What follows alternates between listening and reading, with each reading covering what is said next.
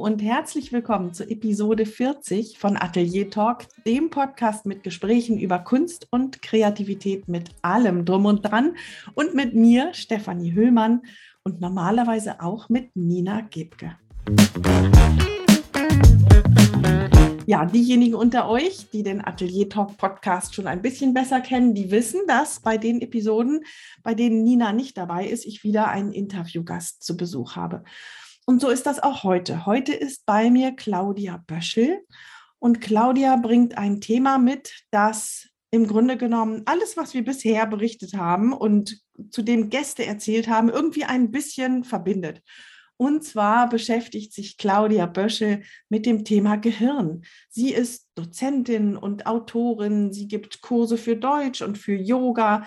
Sie hat viele Bücher geschrieben, die sich zum Beispiel mit dem Spaß am Lernen beschäftigen oder Lernen und Bewegung, ähm, Dinge verankern im Gehirn, die man sich merken möchte, Mnemotechniken und so weiter und so fort.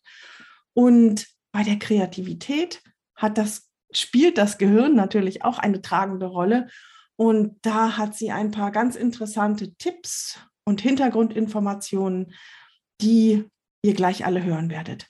Nach dem Gespräch gibt es noch eine kleine Nachricht in eigener Sache und hinterher noch ein kleines Dessert. Das hatten wir ja schon mal bei einer anderen Folge. Ach, das war zusammen mit Christian Schneike. Genau, da hatten wir hinterher auch ein Dessert. Und so ist das diesmal auch. Ähm, Claudia und ich, wir haben nach unserem Interview noch ein bisschen geplaudert und ich habe das Mikrofon ein bisschen laufen lassen. Und aus dieser Plauderei gibt es ganz am Ende, also nachdem ich mich noch verabschiedet habe, ein, ein kleines Nachstück. Ganz viel Spaß dabei und viel Spaß beim Hören des Interviews. Hallo, herzlich willkommen, Claudia Böschel. Hallo Stefanie, ich freue mich hier zu sein. Claudia, ich habe natürlich in Vorbereitung auf unser Gespräch ähm, mal so ein bisschen im Internet geschaut. Und ähm, ich finde da so viel über dich. Du bist Dozentin, Autorin, du bist Sportlerin, du bist so viel. Bitte, bitte stell dich selber mal vor. Ja, du hast es schon angesprochen. Es ist bei mir ein bisschen komplex, weil ich mich einfach für Gott und die Welt interessiere und einfach immer, ja, irgendwie nicht so richtig eine Sache konkreter machen kann. Nein, das stimmt eigentlich nicht, aber ich interessiere mich wirklich für sehr viele Dinge und ähm, interessanterweise versuche ich auch alles miteinander irgendwo zu verbinden. Früher habe ich immer gedacht, dass dieses ja auf so vielen Wellen schwimmen und äh, surfen ähm, irgendeine Schwäche ist. Aber eigentlich merke ich auch in, in, meinem Tun und in der Arbeit, dass die eigentlich alle miteinander doch irgendwie verwurschtelt und verwoben sind und dass es auch etwas sehr Schönes und auch Kreatives ist, wo wir schon bei unserem Thema sind. Ne? Da rutschen wir schon fast rein, da rutschen wir schon fast rein. Aber ich möchte noch ein bisschen mehr wissen. Also das fand ich jetzt schon mal sehr, sehr spannend. Ähm, in der Tat, man hört das oft, ne? versuch dich mal auf was zu konzentrieren und so wirst du doch nie zur Expertin. Nichtsdestotrotz, du hast Bücher herausgegeben, du bist ähm, ähm, bei, bei Deutsch, DAF und DATS, also Deutsch als Fremdsprache, Deutsch als Zweitsprache im, in diesem Bereich sehr weit gekommen. Du machst Seetraining. Ähm, erzähl bitte, wie, wie fing das an? Warst du schon als Kind so kreativ und überall unterwegs? Oder? Ich glaube eher nicht. Ich war sehr, also kreativ war ich auf alle Fälle. Also interessanterweise war ich, glaube ich, als Kind hm, sehr viel künstlerischer tätig als jetzt oder vielleicht eher, ähm, also jetzt bin ich, glaube ich, eher im schreibenden, schreibenden Stil mehr unterwegs, aber damals habe ich immer sehr, sehr viel gemalt und ich habe mich sehr viel zurückgezogen und ich habe mich sehr hm, ja, im, irgendwo im, äh, in mich, ja, in meinem, ich war sehr viel bei mir irgendwo und ähm, bin eigentlich erst relativ spät ins Außen gekommen, aber dann halt volle Granate. und äh, ich weiß manchmal nicht, ähm, hat das damit zu tun, dass dieses im Außen etwas ist, was irgendwie was kompensieren soll? Ähm, oder sind es wirklich die, die Themen, die mich reizen? Ja, natürlich sind es die Themen, die mich reizen, aber warum dann immer so viel? Und aber ich habe so eine Begeisterungsfähigkeit für alles Mögliche. Und ich glaube, wenn man mich fragt, was ist dein Hobby, dann muss ich immer eigentlich sagen, ja, lernen. ja, ah. ich möchte eigentlich immer wieder was Neues lernen und ich kann, mm, also früher war eben wirklich das immer der Punkt, dass alle gesagt haben, ja, also jetzt fokussiere dich mal, das kann doch nicht sein, das ist doch nicht in Ordnung. Ähm, ja, da weißt du doch ähm, eigentlich gar nichts richtig. Und ähm, aber ich habe schon das Gefühl, dass die Dinge, die ich lerne, auch wirklich intensiv sind, dass ich sie auch intensiv wahrnehme und ja, dass ich eigentlich nicht das Gefühl habe, dass ich deswegen irgendwie nur an der Oberfläche kratze. Also kann ich, ich kann es nicht so genau einschätzen. Ich bin, glaube ich, einfach auch noch auf dem Weg. also für alle, die dich so gar nicht kennen, ich, dazu gehöre ich ja eigentlich auch. Wir kennen uns so gut wie nicht. Und für mich, ganz ehrlich, ähm, äh, ich sehe sofort ein, ein Dach über allem. Ich glaube, dass nicht nur Lernen dein Hobby ist, ich glaube, dass auch Lehren dein Hobby ist. Ich glaube, du vermittelst unheimlich gerne. Das ist so das Dach, das ich überall sehe. Und da ist natürlich Deutsch als Fremdsprache, Deutsch als Zweitsprache, ähm, auch bei den diversen Büchern, die du inzwischen herausgegeben hast, ein Thema, aber dann Fast eben 40. auch. Bitte? Fast 40. Oh, echt? Fast 40 Bücher. Wahnsinn. Ähm, Claudia-böschel.de nebenbei bemerkt.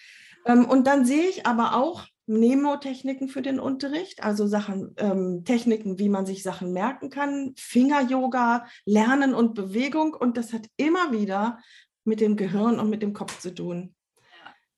Und das ist ja auch der Grund, warum wir beide zusammengekommen sind. Ähm, der Atelier Talk hat ähm, als ja, als, als Hauptanliegen, sage ich mal, ähm, die, die Freude an der Kreativität zu vermitteln, die Kunst, seine eigene Kunst ähm, zu verfolgen. Und Nina und ich, wir stimmen uns überein, dass das unser Leben verändert hat und deutlich verbessert hat. Und das ist auch ja nichts Neues, das, ähm, das, das weiß man oft, das hört man oft. Und jetzt habe ich die Hoffnung, dass du uns jetzt heute endlich mal erzählen kannst, ja, das stimmt, was wir da erstens aus dem Bauch raus ähm, empfinden und zweitens, warum das stimmt. Mhm. Also stimmt, natürlich stimmt das. Problem ist ja eigentlich, dass wir diese Kreativität immer, also es ist kein Problem, das ist so, dass wir die Kreativität ja in uns haben. Wir, das ist einfach naturgegeben. Und eigentlich ist das große Problem die Schule. Ja, also wenn ich an meinen Sohn denke, der im Kindergarten gebastelt hat, was das Zeug hielt und immer kleine Männchen und was er mir da alles erzählt hat. Und das ist das. Und ich habe mir gedacht, wow, der konnte da stundenlang mir erzählen, was er da alles gebastelt hat, was ich gar nicht alles so gesehen habe, aber Fantasie pur. Und es dauerte wirklich ungelogen nur eine einzige Woche in der Schule und es war vorbei. Und er hat nie wieder nie wieder. Er ist jetzt 19, er hat nie wieder gebastelt. Mhm. Fand ich so schrecklich. Ja. Wie schafft glaube, die Schule das in einer Woche? Ja, ich glaube, es ist diese, diese Bewertung. Ich denke, Kunst, Kreativität ist etwas sehr Individuelles, ist auch etwas sehr Tiefes, ist etwas auf der Gefühlsebene. Und es sollte einfach nicht diesen Bewertungsstil kriegen. Ja, also wie kannst du meine Gefühle bewerten? Ja, also ich fühle das so. Und das, was ich fühle, trage ich nach außen, indem ich ein Bild zeichne oder was bastle oder keine Ahnung, Musik schreibe oder was auch immer es ist. Und ich finde das eigentlich wirklich ein ganz großes Thema, ähm, wo man aufpassen sollte, dass man diese Sachen nicht bewertet und dann auch immer so dieses, es ist eigentlich schon so über den Mund fahren, ja, also so, ja, was erzählst du denn? Und äh, nein, das sieht man da überhaupt nicht. Und wo ich mir denke, ja, aber dann will man auch nichts mehr berichten, wenn man schon so mhm. abgekanzelt wird. Ja, mhm. und äh, ich denke, das passiert relativ häufig. Mhm. Und ja, es ist auch oftmals so eine Bloßstellung. Ja, man, man gibt ja auch etwas, indem man halt seine Bilder präsentiert oder seine Musik präsentiert oder was auch immer, Theater, mäßig unterwegs ist, man gibt ja etwas von sich preis und wenn man dann halt gleich so, ja, irgendwie oft mh, hm, unsensibel äh, behandelt wird, dann ist das, glaube ich, richtig schmerzhaft und mhm. führt dazu, dass wir es einfach nicht mehr machen wollen. Und das ja. ist schrecklich. Das ist es ja. Und auch nicht nur, auch selbst wenn es sensible Lehrer sind, allein das Benoten, da stimme ich dir ja. sehr zu und nicht nur, nicht nur in der Kunst und im Kreativen. Ich glaube, das, das tötet auf verschiedener Ebene. Ähm, ich kenne das auch von Erwachsenen, die dann, die dann mit 50 oder 60 vor mir stehen und sagen, oh, ich bin gar nicht kreativ, kreativ ich kann ja nicht zeichnen. Hm, ähm, ja, ich glaube, dass jeder, der einen geraden Strich machen kann, auch zeichnen kann. Man muss da eben die Lust da wieder zu kriegen. Ähm, ist es denn nur, ist es denn nur die Lust und das, das Äußere, was uns dann da hm, hindert oder was da ein bisschen was kaputt gehen lässt? Es hat natürlich sehr viel mit diesen Umständen zu tun, die ähm, ich glaube, dass wir in einer sehr stressigen Gesellschaft leben. Wir sind ja in so einer Umbauphase. Ja? Also wenn man sich da die Gehirnprozesse anschaut, es ist unglaublich spannend, was da gerade passiert. Es gibt ganz viele Hinweise darauf, dass wir jetzt das erste Mal in einer Phase sind, wo quasi das Gehirn nicht mehr so klarkommt wie äh, die letzten 30.000 Jahre. Ja, also das heißt, wir haben bis jetzt es immer geschafft, Dinge einfach abzulegen auf das Gehirn an irgendwelche Stellen. Ähm, ja, das ist jetzt ganz banal äh, formuliert, das ist natürlich viel zu komplex, als dass man das in so einem Satz so sagen kann. Aber ähm, es hat sozusagen immer ausgereicht, wie wir genetisch die letzten 30.000 Jahre dabei waren. Ja, äh, das ist jetzt auch wieder sehr verkürzt formuliert, aber im Moment ist es einfach so, dass das Gehirn und die neuronalen Prozesse einfach damit gar nicht mehr zurechtkommen. Das heißt,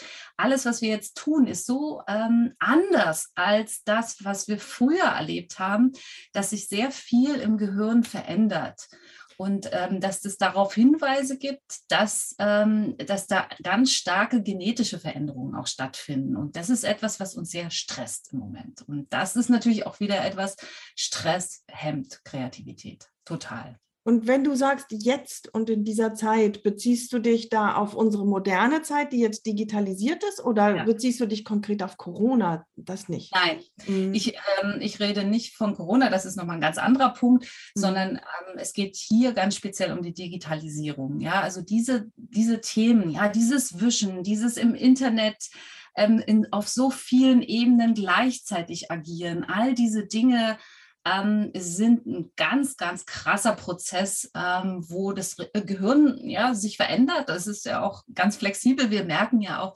es wird immer, da gibt's so, gab es doch diesen Film Lucy irgendwie, wo, ähm, wo man, wo es hieß, ja, wenn du, äh, wir benutzen nur zwei Prozent unseres Gehirns und was würde sein, wenn wir die äh, 98 anderen Prozentteile auch noch benutzen? Und dann ist das halt so ein ja, so ein Film, wo halt sie halt dann unglaubliche Kräfte hat, was natürlich totaler Quatsch ist. Also jede Gehirnzelle, die nicht aktiv ist, die stirbt. Ja, also mhm. ähm, das heißt, unser Gehirn ist, ist halt unglaublich komplex und, und ähm, sehr vielseitig und wir sind auch da immer noch ganz doll am Anfang. Und ja, das ist halt so, so ein Generator und der kann sich auch permanent ändern. Und ich glaube aber, dass dieses Kreative eben ähm, in, diesen, in dieser Phase wirklich, äh, dass es halt sehr schwer ist, da ähm, diesen, diesen Stress, den, den wir haben, ähm, ja, also der Stress, anders gesagt, der Stress pro, äh, problematisiert das Ganze. Ja? Also dann haben wir einfach zu wenig äh, Dopamin und zu wenig Serotonin im Körper und ähm, das ist, ist nicht gut. Also Angst ist nicht gut, ja, auch, der, auch das Adrenalin ist an sich für die Kreativität nicht geeignet. Das ist, ich kriege mit Adrenalin zwar einen Energieschub, aber eigentlich ähm, für das Gehirn ist es so, dass wir eigentlich am entspannendsten sind, und dadurch auch am, ähm, ja, am kreativsten, wenn wir nichts, nichts tun. Also wirklich nichts tun. Zwischendurch ja. die Phasen, ja, genau, ja. so ein bisschen Gehirnblank machen. Ja.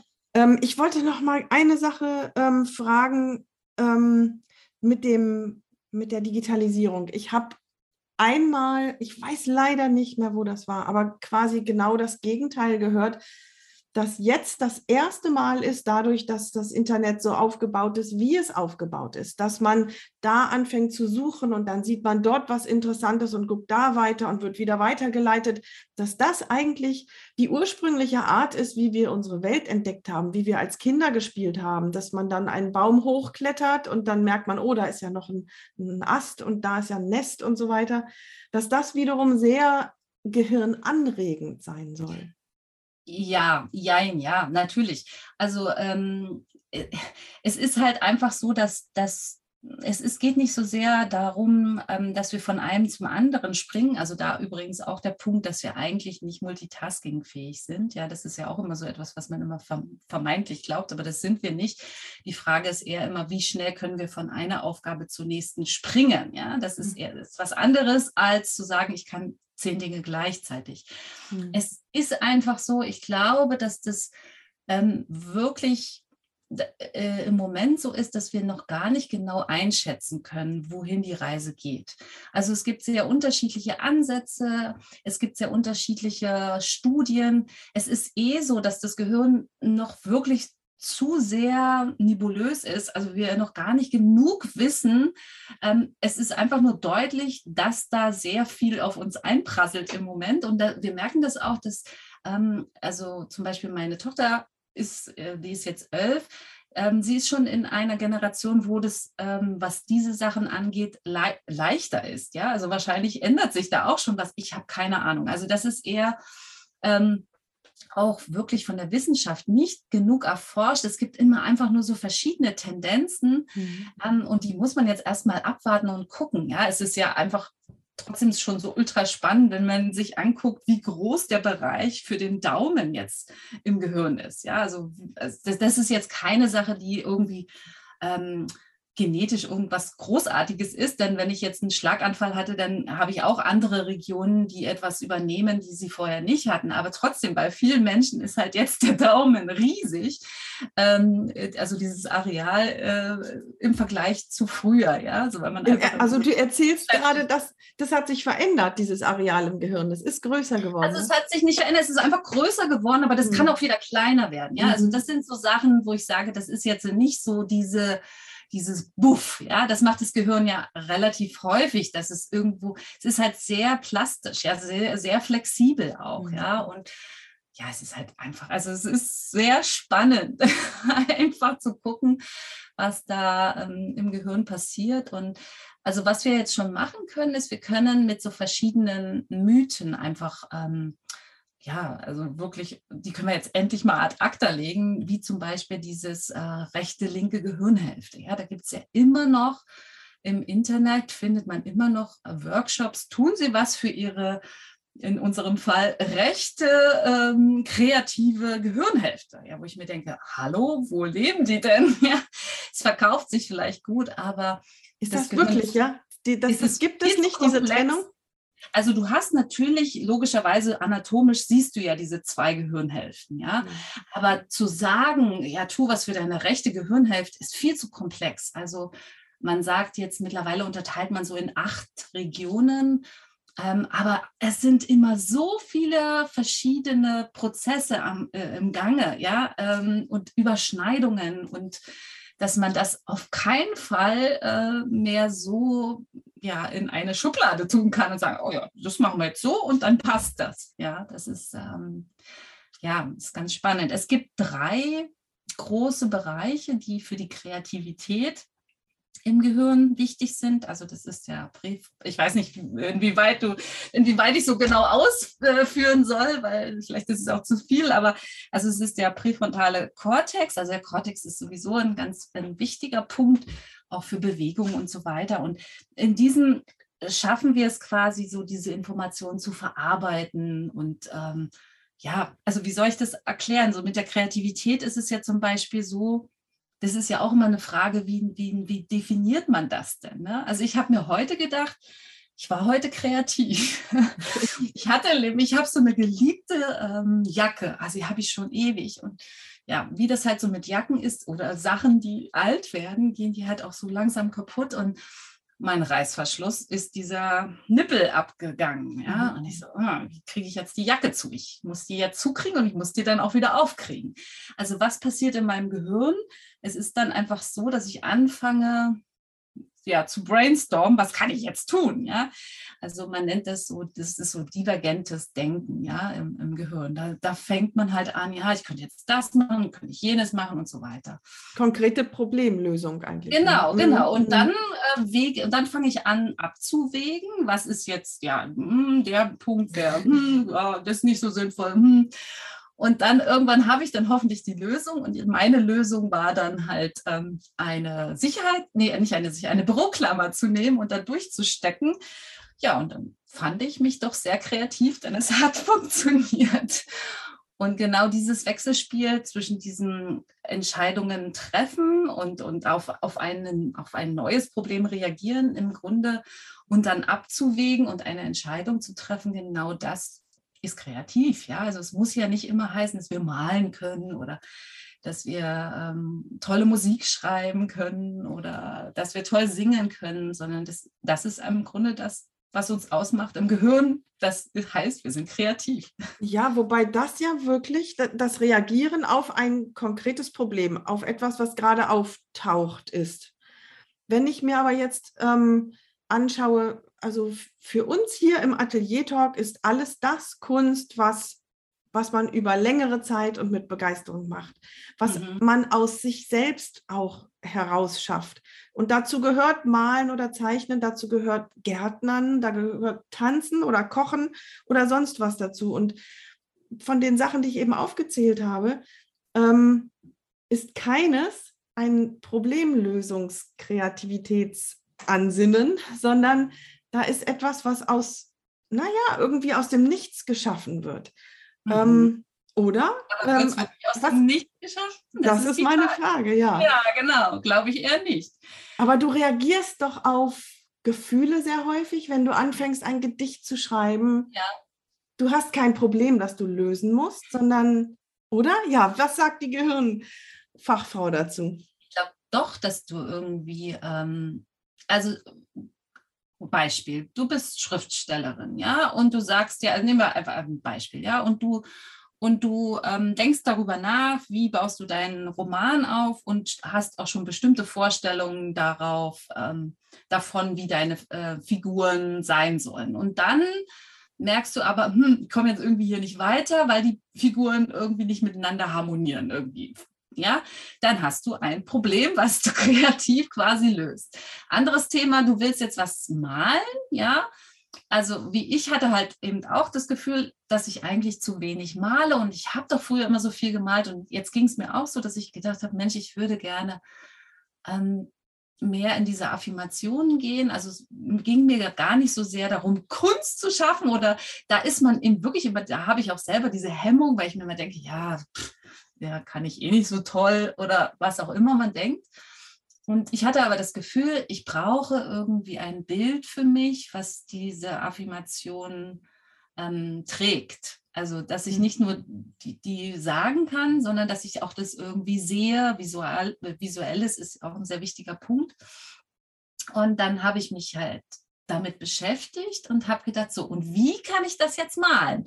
Also, und das ist ein Problem. Also dieses, ja, ja klingt mhm. vielleicht, also mm, ja, natürlich ist es irgendwo ein Gefühl. Ja, ich hatte dieses Gefühl und ich hatte auch schon eine Idee davon, ähm, was ich eigentlich sagen will und auch was die Affirmation vielleicht sein könnte.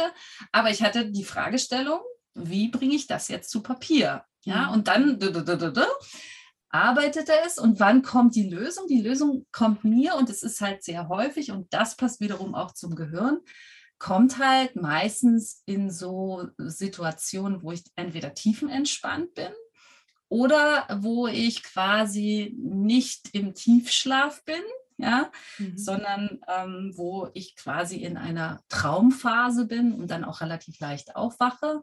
Und da war dann klar, ah ja, ich muss das und das malen und da, hahaha. Ha, ha. Und dann war klar, und dann hatte ich meine Lösung. Und genau das ist es. Also ich glaube schon, mhm dass man es so sehen kann. Vielleicht muss man es ja nicht Problem nennen. Ja, ja aber ich es mhm. Aufgabe nennen oder ich mhm. weiß nicht. Wie. Aufgaben lösen, ja. Und ist ja. das der Teil, der uns so gut fühlen lässt, wenn wir kreativ sind oder passiert da noch was im Gehirn? Also was passiert ist in diesem Moment, wenn wir die Lösung haben, dass wir quasi ganz viel Dopamin ausschütten. Also das ist wie so ein Heureka-Moment, ja, wo wir so diesen Moment haben, wo so, oh geil, ja, das, und er ist richtig intensiv. Also, und nach dem streben wir natürlich auch sehr häufig, ja. Und genau, und ja, dann ist es halt einfach so, ja, Dopamin ist toll, ja, also dieser Botenstoff im, im, im Gehirn, man sagt ja auch Glückshormon, ja. Ähm, das ist einfach wirklich ein, ein ganz ähm, ja, wichtiger Begleiter und ja, Dopamin und Serotonin müssen wir einfach im, Kör im Körper haben, damit wir mehr von diesen Glücksgefühlen haben und uns gut fühlen. Äh, bei Dopamin ist es zum Beispiel so, dass, wir, dass es halt sehr stark kommt, wenn wir Sport machen oder auch, also was ein sehr wichtiger Punkt ist, ist die Meditation. Also mit der Meditation kommen wir sehr schnell in diese Dopamingeschichten rein. Das ist also sehr hilfreich. Bei Serotonin ist es so, dass es ganz wichtig ist, dass wir an die frische Luft gehen. Ja, also gerade jetzt in diesen Wetterlagen, wo so, so ein bisschen uh, äh, schlechtes Wetter ist, mhm. dann ist es wirklich wichtig, dass wir mittags rausgehen, gerne auch mal das Dekolleté frei machen, ähm, weil wir B12 brauchen. Ja, und auch das ist wieder ein wichtiger Spender ähm, dafür. Äh, B12. B12 brauchen wir auch, aber ähm, Vitamin D brauchen meine ich. Ja, also das sind alles so Sachen, ähm, wenn wir das nicht machen und wenn wir zu viel drin sitzen, jetzt auch mit Corona, dann sitzen wir so viel am Computer und in künstlichem Licht.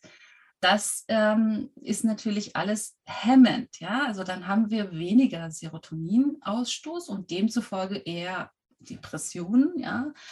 Und ähm, was zum Beispiel auch ganz spannend ist, es gibt ja ganz viele Leute, die irgendwie depressiv sind und dann kriegen die aber so einen Schub und in diesem Schub sind die extrem kreativ. Also das sind zum Beispiel so Situationen, also bei der Frida Kahlo zum Beispiel war das so. Ja, die hat mhm. immer aus der Depression heraus, wenn die dann wieder so einen Schub hatte, wo sie halt dann ähm, äh, ja, also wahrscheinlich Serotonin produziert hat, war das sehr viel stärker, als wenn man jetzt gleichmäßig ähm, in dieser Phase ist. Ja, und dann hat die die besten Bilder gemalt. Ja, oder das ist ganz spannend. Habe ich das richtig verstanden? Du brauchst also Serotonin und Dopamin, um kreativ zu sein.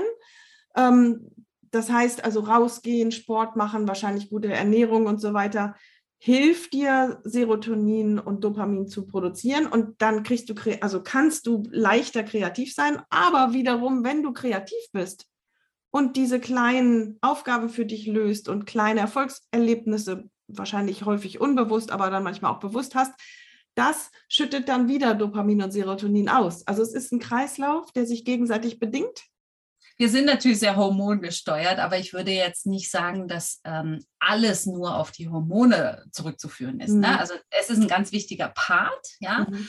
Aber ähm, es sind halt auch andere wichtige Punkte, die im Gehirn natürlich diese Prozesse ansprechen. Also es ist ja einfach so, diese, wir, wir haben ja ganz viele Neuronen, ja, die sind miteinander verbunden, die bilden Netzwerke. Das ist alles sehr komplex, ja. Mhm.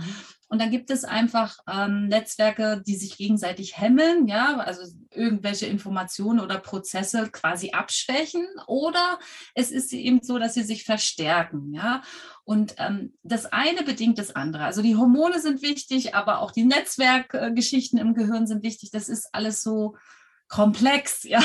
Ja, ja, ja. Und ähm, auf alle Fälle, ich meine, viele Dinge ähm, sind für uns ja auch sehr abstrakt, aber wenn ich weiß, Serotonin hilft mir und wenn ich weiß, ich muss mittags bei diesem Wetter rausgehen oder bei dieser Jahreszeit, ähm, dann habe ich ja eine konkrete Lösung. Ja, also mhm. wenn ich merke, ja, ich bin irgendwie so antriebslos und hm, müde und dann ist es ja schwierig, ja. Oder mhm. es, es gibt halt auch ähm, ja, also zum Beispiel Albert Einstein, ich erzähle mal irgendwie, ich hoffe, das ist okay, wenn ich da irgendeinen Quatsch erzähle, aber es ist ja kein Quatsch in dem Sinne, aber also, also ich kann zum Beispiel immer sehr gut mit Geschichten viel besser mir die Sachen merken. Ne? Also wenn ich diese Geschichten habe von Personen, das ist zum Beispiel auch etwas, was das Gehirn braucht, ja, und oft ist die Wissenschaft so trocken und so kognitiv, ja dann fühlt es sich auch gar nicht kreativ an. Mhm. Und ich mag es immer gerne und es ist aber auch typisch fürs Gehirn, ähm, wenn Dinge in Geschichten eingebaut werden. Ja, also dieses Episodische ist zum Beispiel für das Gehirn sehr viel leichter, dass man sich Dinge auch besser abspeichert. Mhm. Und ähm, bei Albert Einstein zum Beispiel war es so, dass der quasi, der hat, äh, der fand das ganz toll, dass die Schlafphasen kürzer waren. Also er hat so gerne so vier Stunden geschlafen, weil er wusste, dass er dann in diese Täterwellen kommt. Also das heißt in diese Phase, wo wir träumen ja, und dann hatte der immer die besten Lösungen. Der hat quasi so diese Idee äh, schon fokussiert, er hat sich darauf fokussiert. Und das meine ich, also wir haben ja nicht die Kontrolle wir, äh, über, also wir wissen ja nicht alles, was da im Gehirn passiert, aber wenn ich weiß, okay, ich muss zum Beispiel Magnesium nehmen, ja, Magnesium ist auch so ein Thema, hilft einfach sehr gut ähm, äh, für verschiedene Prozesse. Und wenn wir zu wenig Magnesium im Körper haben, haben wir auch zu wenig Serotonin und zu wenig Dopamin und so weiter. Also wenn ich einfach verschiedene Dinge weiß, dann kann ich vielleicht einfach auch besser darauf reagieren. Aber ich würde nicht auf eine Sache mich konzentrieren und sagen, also wenn du das machst, bist du nicht kreativ oder wenn du das nicht machst, na dann ist nie vorbei, ja, sondern es ist einfach sehr komplex. Kann man denn Kreativität ähm, fördern, gehirntechnisch? Gibt es etwas, womit ich meine Kreativität ausbauen kann? Abgesehen davon, dass Übung den Meister macht und bei Kreativität natürlich auch, aber gehirntechnisch kann ich das irgendwie unterstützen? Absolut. absolut. Wie denn? Ähm, ja, also es ist jetzt die Frage, was will ich? In welche Richtung will ich denn jetzt gehen? Also was schwebt dir jetzt gerade vor? Also was, was, äh, welche Art von Kreativ, Kreativität willst du denn fördern? Ich ähm, habe jetzt gar nicht irgendwas Gezieltes im Kopf gehabt. Ich ähm, dachte jetzt zum Beispiel, ähm, ja, dass ich, dass ich vielleicht schneller oder ja, mit Leichtigkeit an die Ideenfindung und sowas gehe. Ähm, ich denke einfach nur, es, so viele Menschen erzählen mir, sie seien nicht kreativ, was ich nicht glaube. Ich mhm. glaube, dass das ist etwas, du würdest nicht leben, wenn du nicht kreativ wärst. Du brauchst, mhm. glaube ich, Kreativität deinen ganzen Tag lang, mehr oder weniger. Ähm, es ist, ja, gut, da kommen wir jetzt in andere Bereiche.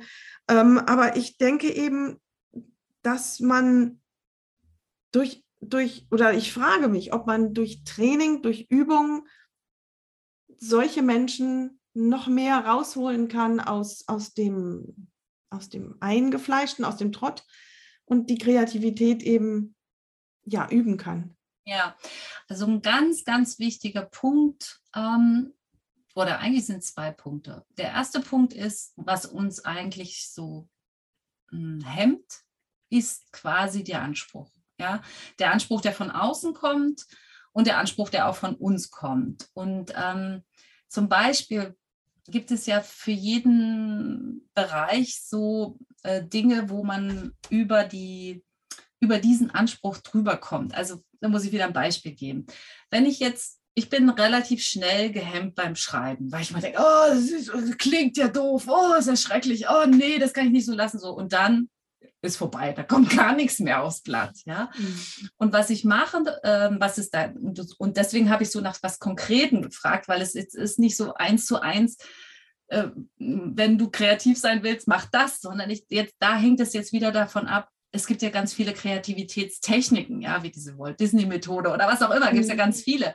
Aber es hängt ja, es hängt davon ab, was will ich eigentlich? Und wenn ich jetzt mal beim Schreiben bin, ja, dann finde ich zum Beispiel die Ekritur-Automatik sehr schön. Ja, also ich weiß nicht, ob du die kennst. Da geht es darum, bevor ich überhaupt in einen Schreibprozess, äh, bevor ich den überhaupt anfange, mache ich Musik an, ich nehme mir ein leeres Blatt und dann, und so mache ich es auch zum Beispiel mit den Teilnehmenden, ja, die sind ja auch immer so gehemmt, ja, und dann sage ich so, jetzt nehmt ihr euch ein leeres Blatt. Und ich mache die Musik an und ihr schreibt ohne Punkt und Komma. Und selbst wenn ihr jetzt fünf Sätze lang schreibt, ich weiß nicht, was ich schreiben soll, ich weiß nicht, was ich schreiben soll, dann schreibt ihr genau das bitte auf.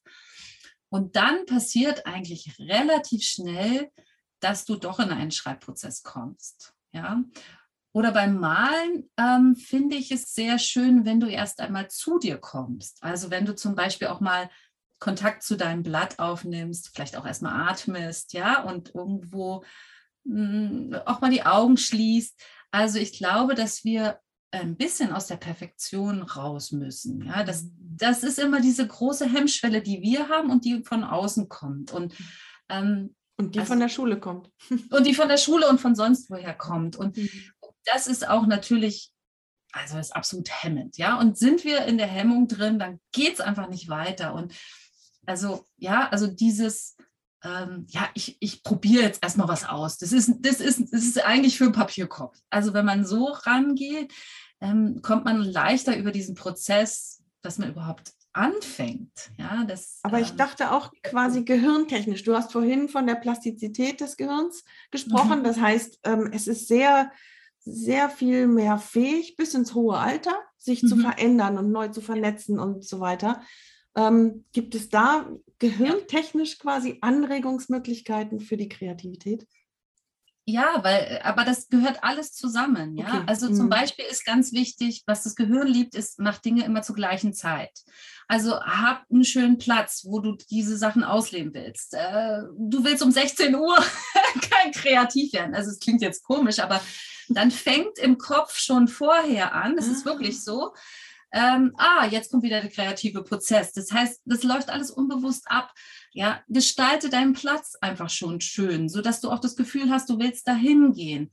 Ähm, mache immer die gleichen Einstiegsrituale. Ähm, also das Gehirn ist, liebt auch Rituale, ähm, damit du sozusagen in Schwung kommst. Also all diese Sachen, ähm, ja, so ein bisschen um, um, also die Kreativität vorzubereiten. Das ist etwas, was dem Gehirn sehr an, also was, was es auch mitträgt, ja, wo ich so, wo es sozusagen dann schon weiß, ah ja, jetzt ist wieder der Tag, jetzt ist wieder die Zeit.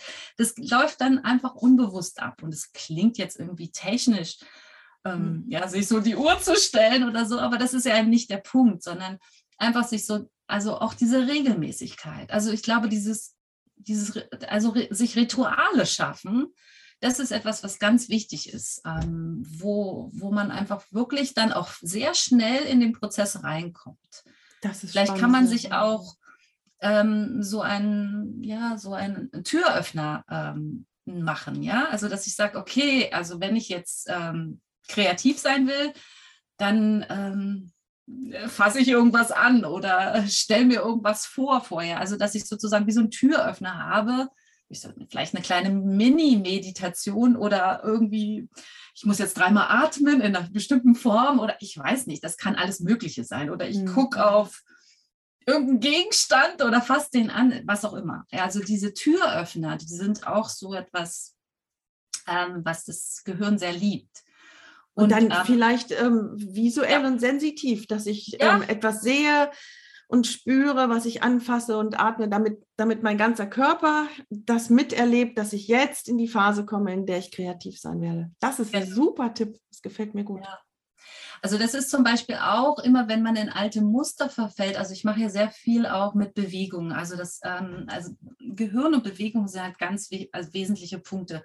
Beziehungsweise, also was ich festgestellt habe ähm, in meiner ganzen Arbeit, ist, es sind drei ganz wichtige Punkte in, äh, in der Zusammenarbeit mit dem Gehirn. Es sind die Finger, ja, ähm, es sind die Augen und es ist das Gleichgewicht. Also wenn wir diese drei Sachen auch ein bisschen mehr in den Fokus stellen für andere Themen. Ja, also es muss nicht immer nur jetzt das Thema Kreativität sein, aber wenn ich mir zum Beispiel vorstelle, ähm, ich falle immer in alte Muster rein. Also ich hänge jetzt schon wieder in dieser, ach, das sieht jetzt doof aus und ich kann das nicht, ja, dann kann ich mir irgendwo sagen, ähm, ich bin kreativ. Also diese Affirmationen helfen auch ungemein. Also es ist sehr wichtig, diese positiven ähm, Sprüche, ja, es muss positiv sein. Also man sollte nicht sagen, ich kann nicht malen.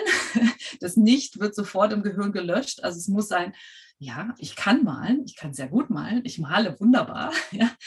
Und ähm, was ich dann mache, ist zum Beispiel, und so gebe ich es auch meinen Teilnehmenden weiter, ähm, wenn so eine Situation ist, wo ich wieder schlecht über mich spreche oder schlecht denke oder in ein schlechtes Muster falle, dann drücke ich meine Hand.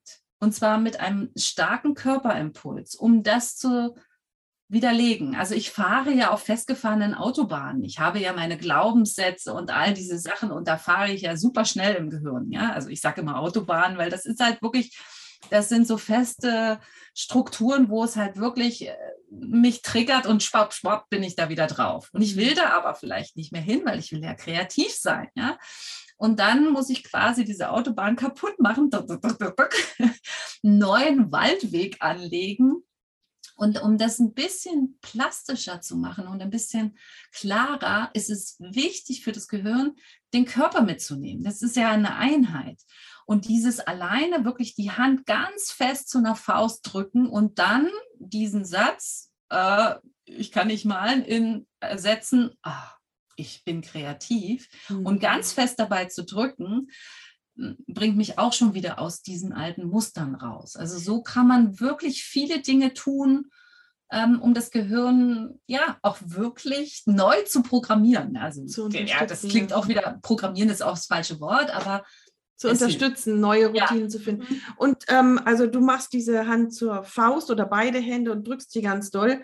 Ist das gerade diese Bewegung so wichtig oder könnte ich auch, keine Ahnung, beide Arme nach oben recken und einfach etwas für mich, was ich äh, damit mhm. verbinde dann und was ich vielleicht nicht alle drei Minuten sowieso mache.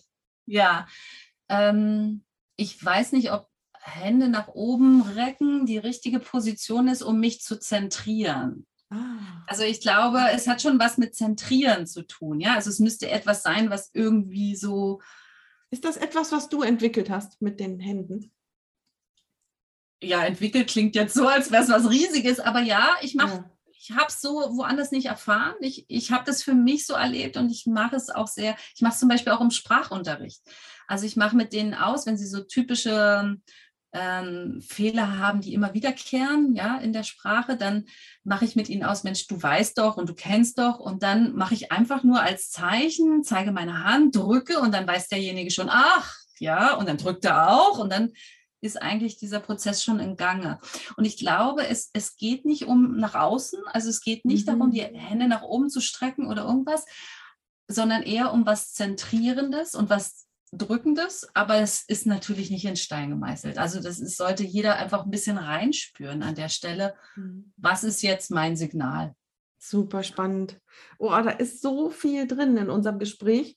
Ähm, eigentlich hätte ich noch ganze Menge Fragen, aber wir gehen schon so langsam in die Zielgeraden. Ich möchte gerne noch eine, vielleicht letzte, ich könnte mir vorstellen, dass wir noch weiter wandern, aber vielleicht eine letzte Frage. Ähm, ja, die im Prinzip an die erste Frage anknüpft. Warum lässt uns dieses Kreativsein so gut fühlen? Ähm, oft ist es ja so, wenn wir anfangen, etwas zu machen, das uns wirklich Spaß macht, also etwas Kreatives, das uns wirklich fordert, ähm, dass wir hinterher so, so zum Teil berauscht, zum Teil zufrieden, zum Teil begeistert sind. Wir können schlecht aufhören, auch wenn wir erschöpft sind. Ähm, wie kommt denn das? Warum und und? Wenn wir dann das wirklich weitermachen und nicht nur einen Tag mal im Urlaub, sondern das als Lebensweg nehmen oder etwas, Lebensweg, ich meine, das ist jetzt nicht hauptberuflich, aber etwas, was wir regelmäßig auch im Alltag machen, ähm, dann kann uns das ja richtig verändern. Dann kann mhm. das ja uns zu zufriedeneren Menschen machen und uns sehr viel mehr Sinn im Leben geben. Das hängt ja, ja auch mit dem Gehirn zusammen. Was passiert da? Die Frage ist jetzt wahrscheinlich ziemlich riesig, aber ja gut, einige Sachen haben wir schon genannt. Die Hormone ne, sind ein Thema, aber auch, dass wir einfach in den Flow kommen. Ja, also dieses Thema Flow ist hier auch ein ganz entscheidender Punkt. Ähm, das ist zum Beispiel auch etwas, ich kann nicht kreativ, also ich jetzt, ich weiß nicht, ob es andere können, aber ich kann nicht kreativ werden, wenn ich die Zeit im Nacken habe. Also wenn mir jemand sagt, ja, ich habe jetzt eine Stunde Zeit, ähm, pff, mal doch mal ein Bild oder schreib doch mal irgendwas, äh, geht nicht. Also dieses in den Flow kommen und unabhängig von Zeit und Raum auch sein. Das ist etwas, also ähm, ich glaube, diese kreativen Prozesse, das ist genauso wie Drogen nehmen. Also ich weiß nicht, ich habe noch nie Drogen genommen, aber ich glaube, wir kommen in, in eine andere ja, in eine andere Sphäre. Das ist auch etwas, was bei Meditation passiert. Ja, also man merkt auch ähm, Leute, die sehr viel meditieren, ähm, die haben ja sehr, einen sehr hohen ähm, Gamma-Anteil der Wellen. Ja, also da sind sie halt sehr, sehr schnell auch auf einer ganz anderen Ebene. Und schwingen, meinst du, ne? Ja, genau, mhm. schwingen ganz anders, ja. Mhm. Und ähm, das ist auch sehr, sehr spannend. Messbar. Das ist messbar, ja. Mhm. Und ähm, äh, das ist wirklich ähm, auch interessant. Und ich glaube, dass wir, wenn wir unsere Berufung in irgendwas gefunden haben, dass das einfach Dinge in Gang setzt, die sind einfach magisch, würde ich sagen. Ja, also ich frage mich immer, und ich, das frage ich auch oft meine Kinder oder eben Freunde, wenn sie nicht so richtig weiter wissen. Ich sage, was ist die Sache, wenn ich dich nachts um drei wecke wo du die Energie hast und sagst, ja, das, ah, das, das muss ich unbedingt machen, ja, und, und auch wirklich diese, dieses Bedürfnis hast, ja, und wenn du das gefunden hast, dann kannst du in dem Bereich super kreativ sein und, und, und hast ein, äh, im Grunde deine Berufung auch gefunden. Und ich glaube, wenn wir alle die Berufung finden würden, dann wäre es, glaube ich, ähm, mhm. wären wir alle sehr viel glücklicher. Und hätten eine ganz wunderbare Gesellschaft, glaube ich, mit ja. zufriedenen Menschen. Was ist denn deine Sache, die du machen würdest, wenn ich dich nachts um drei wecke? Wir haben angefangen, dieses Gespräch. Du machst so viel. es, es geht in so, wenn ich dich jetzt wecke nachts um drei, was ist es? Wenn du eine Sache nennen darfst. Ja, also ich bin, glaube ich, leidenschaftliche Lehrerin. Ja, also ich mag wirklich unheimlich gerne Unterricht vorbereiten. Es ja. ist egal, welche Art. Also ich kann dann loslegen und basteln und mir das ausdenken. Ja, und das mache ich so und so und oh, und das ist ja funktioniert. Hochkreativ, ja. Ja, sehr schön. Und zum Beispiel, was ich auch noch, einen Punkt, den ich noch gerne nennen wollte. In Dänemark gibt es ja ähm, schon seit, ich glaube schon seit den 90er Jahren, gibt es das Pflichtfach Empathie. Also in der Schule? In der Schule. Ja, es ist ein Pflichtfach. Und das finde ich äh, Wahnsinn. Und wenn wir das auch nochmal uns angucken, also diese Thematik mit den Gefühlen und so weiter, ist ein ganz wichtiges Thema, denn wenn ich mich selber nicht verstehe richtig, wenn in mir viele dunkle Stellen sind, wie kann ich dann andere verstehen? Ja? Und wie kann ich überhaupt kreativ werden? Und wie kann ich überhaupt ähm, ja auch, auch fühlen, was andere als kreativ empfinden, wenn ich selber eigentlich noch nicht da bin. Ja, also dieser Kontakt, wir sind ähm, als Menschen und das hat auch wieder natürlich viel mit diesen Gehirnprozessen zu tun. Wir gehören zusammen. Ja, wir sind keine äh, Spezie, die alleine lebt und dieses, also dieses Miteinander sein, ja, und Empathie entwickeln und sich damit auseinandersetzen, hat auch viel damit zu tun, ähm, Kunst wahrzunehmen. Und ähm, ja, und ich glaube, dass das jetzt gerade ein ganz großes Corona-Problem ist. Ja, wir haben zu wenig Kontakt zu anderen. Wir werden immer, ja, wir haben äh, auch zu wenig Kontakt zur Kultur gerade, ja, wenn man sich das anschaut. Und dadurch fehlt uns ein ganz, ganz entscheidender, wichtiger Punkt für die Kreativität und was auch das Jahr insgesamt, also ein Jahr im, im Verlauf eines Jahres ähm, quasi langweilig macht. Ja, so haben wir immer unsere Hypes. Ja, ah, da waren wir im Theater, ah, da haben wir ein Konzert besucht, da haben wir, waren wir im Kino, da haben wir mit Freunden Spiele gespielt. Und diese, diese Sachen, wenn die nicht stattfinden, dann ist so ein Jahr ziemlich gleichförmig. Und ähm, mhm. ja, also was uns, glaube ich, gut tun würde, wäre auch mehr Empathie, also sozusagen mehr zu gucken, sich auseinanderzusetzen, auch mit anderen. Und ich glaube, dann würden wir auch automatisch kreativer werden. Jetzt habe ich ja viel geredet. Aber warte, eine, da muss ich doch nochmal, ähm, da hast du, also das mit der Empathie, find, Empathie finde ich mega spannend und du hast so in einem Nebensatz noch etwas gesagt, was ich gerne nochmal kurz ähm, rausholen möchte, betonen möchte, ähm, dass zu der Empathie aber nicht nur gehört, sich dem anderen zu nähern und den anderen zu verstehen, sondern erstmal sich selbst zu ergründen. Nur wenn ich mich kenne, dann kann ich das am anderen wertschätzen und spiegeln und das finde ja. ich auch. Und das ist nun wieder etwas, was auch die Kreativität, die eigene, auch bewirken kann. Wenn du dich da ähm, betätigst, dass du da Zugang zu, bekommst zu dir. Und andersrum, je mehr du dich kennst, umso kreativer kannst du sein. Genau, es ist eine wechselseitige Beziehung, ja, genau. Ja. Also Claudia, ich glaube, da sind so viele Themen. Buch 41 und 42 sind bestimmt jetzt in der Pipeline. Ich habe schon eine Idee. Also ich möchte, ja, ja, ich habe schon wieder neue Ideen. Klar. Wir freuen uns drauf. Ähm, hast du noch irgendetwas, was ich jetzt, also ja, was ich nicht gefragt habe, da gibt es bestimmt noch viel, aber noch irgendetwas, was du zufügen möchtest? Ja, es gibt so viele Themen, ne, die man machen kann. Ähm, also ich ähm, habe ein Programm, ähm, Judenko, also wo ähm, es darum geht, Körper, Geist und Seele so ein bisschen zusammenzubringen. Und ähm, das äh, finde ich immer ganz spannend, dass ähm, äh, ja solche dass man also sozusagen nicht nur Fitnesskurse besucht, sondern dass man sich einfach auch mal wirklich mit allen Prozessen, also ganzheitlicher beschäftigt. Und ja, und wer Lust hat, kann ja da mal schauen, was das ist und ähm, vielleicht das einfach auch in seinen eigenen, also kann man relativ schnell auch in seinen eigenen Alltag integrieren und das ist so ein Programm, wo du ähm, einzelne kleine Kurz-Challenges anbietest und selber ausprobiert hast und davon berichtest. Sehr spannend. Wir verlinken das alles in den, in den Show Notes. Und ich bedanke mich ganz herzlich für dieses super interessante Gespräch, Claudia. Viel ja, Erfolg weiterhin und ähm, du hast ganz viele Fragen beantwortet und ganz viel Lust auf mehr gemacht. Vielen Dank. Oh, das freut mich. Ja, danke schön. Also mir hat das Gespräch sehr, sehr viel Spaß gemacht. Ich finde, man merkt, dass Claudia sehr tief in dieser Materie drinsteckt, in diesem großen Bereich, über den wir so wenig eigentlich erst wissen. Aber sie steckt sehr, sehr tief da drin und vor allen Dingen, finde ich, hat man gemerkt, wie begeistert sie ist. Das hat mir viel, viel Spaß gemacht.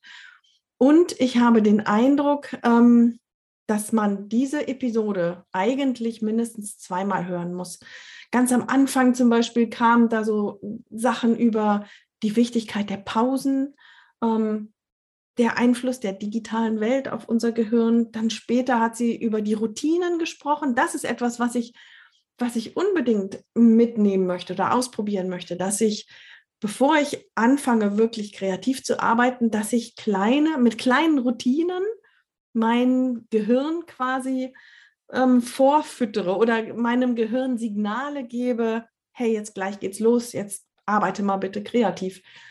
Ich bin gespannt. Ich werde mir die Sendung auf alle Fälle nochmal anhören und Notizen machen und ähm, dann mal schauen. Also da sind so ein paar Punkte, die ich unbedingt übernehmen möchte. Ich hoffe, euch hat es genauso viel Spaß gemacht. Wenn ihr gewisse Teile übernehmt, lasst uns das mal wissen. Oder vielleicht habt ihr ja noch andere Tipps, gehirntechnisch ähm, oder mit, ja, mit gehirntechnischer Anlehnung, von denen ihr uns berichten könnt. Dann lasst uns das wissen und wir geben sowas dann hier weiter. Ja, jetzt noch eine Sache in ähm, oder ja, etwas in eigener Sache.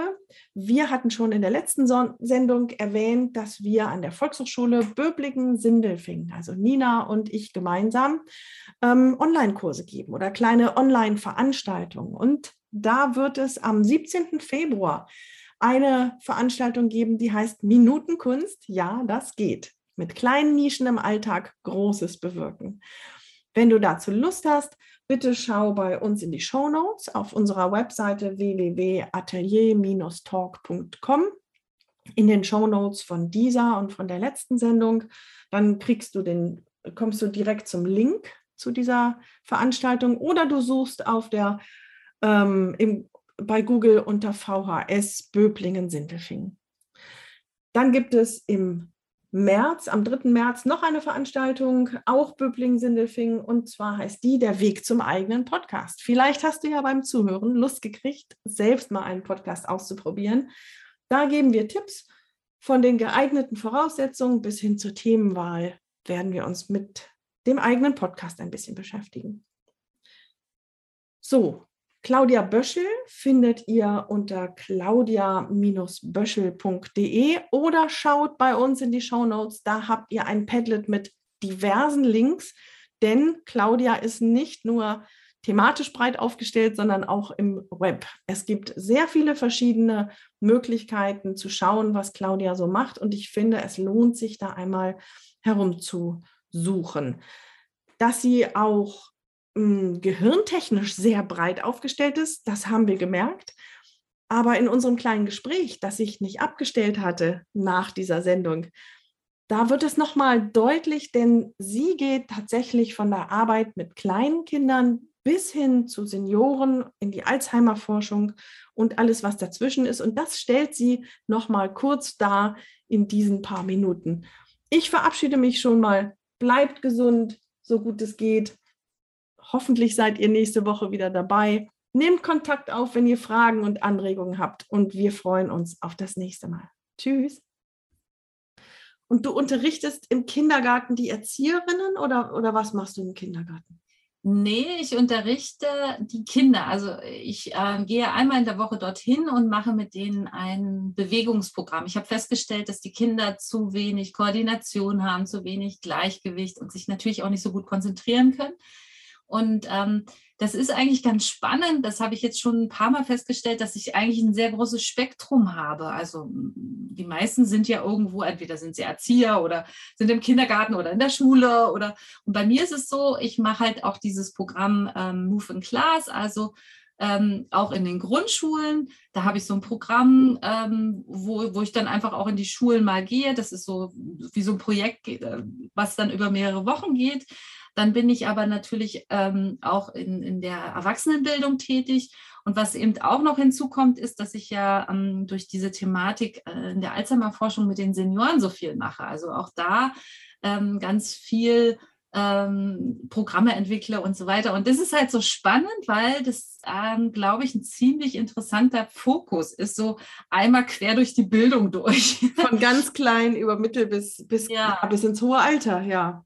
Ja, genau. Und ich habe aber festgestellt, dass so, was so die, die, das größte Fenster, ähm, um, um wirklich richtig guten eine Basis zu setzen, ist halt wirklich im Kindergarten. Nicht nur, weil die Kinder da ähm, sehr sensibel sind, sondern auch, weil die Eltern in der Zeit sehr offen sind und weil man sie da sehr gut erreichen kann und weil man da ganz viel mit ihnen arbeiten kann. Und wenn wir in der, in der Hinsicht mehr machen würden, dann ähm, ja, dann würde sich da einfach auch ein bisschen mehr, äh, vielleicht hoffentlich auch in, in den anderen äh, Phasen, also vor allen Dingen auch Grundschule und dann auch die weiterführenden Schulen äh, mehr tun, weil dann einfach auch schon mehr Basis da ist. Das wäre halt wenn spannend. Du, wenn du sagst, wenn wir da mehr machen würden, was, was an mehr würdest du dir wünschen?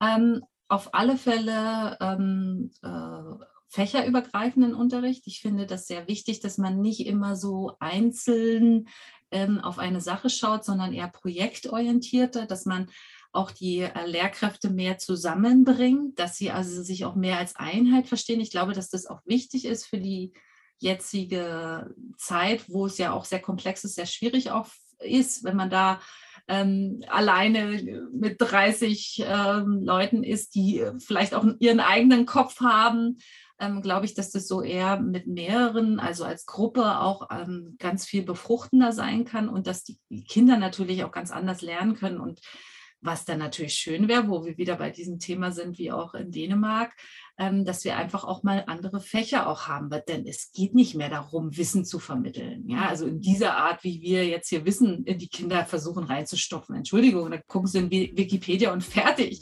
Es geht eher darum, sie zu komplexen Wesen zu machen. Also sind sie empathisch? Können sie sich gut ausdrücken? Wissen sie, wo sie Wissen herbekommen? Ähm, sind sie kreativ? Ja, können sie Probleme ähm, kreativ lösen? Also es geht doch eher um solche Dinge. Also da muss man wirklich wirklich mal anders ansetzen und eine ganz andere Richtung finden und ähm, ja, und auch vor allen Dingen Bewegung mehr integrieren. Also nicht nur in den Sportunterricht, sondern auch in den in ganz den normalen, normalen Unterricht. Mhm.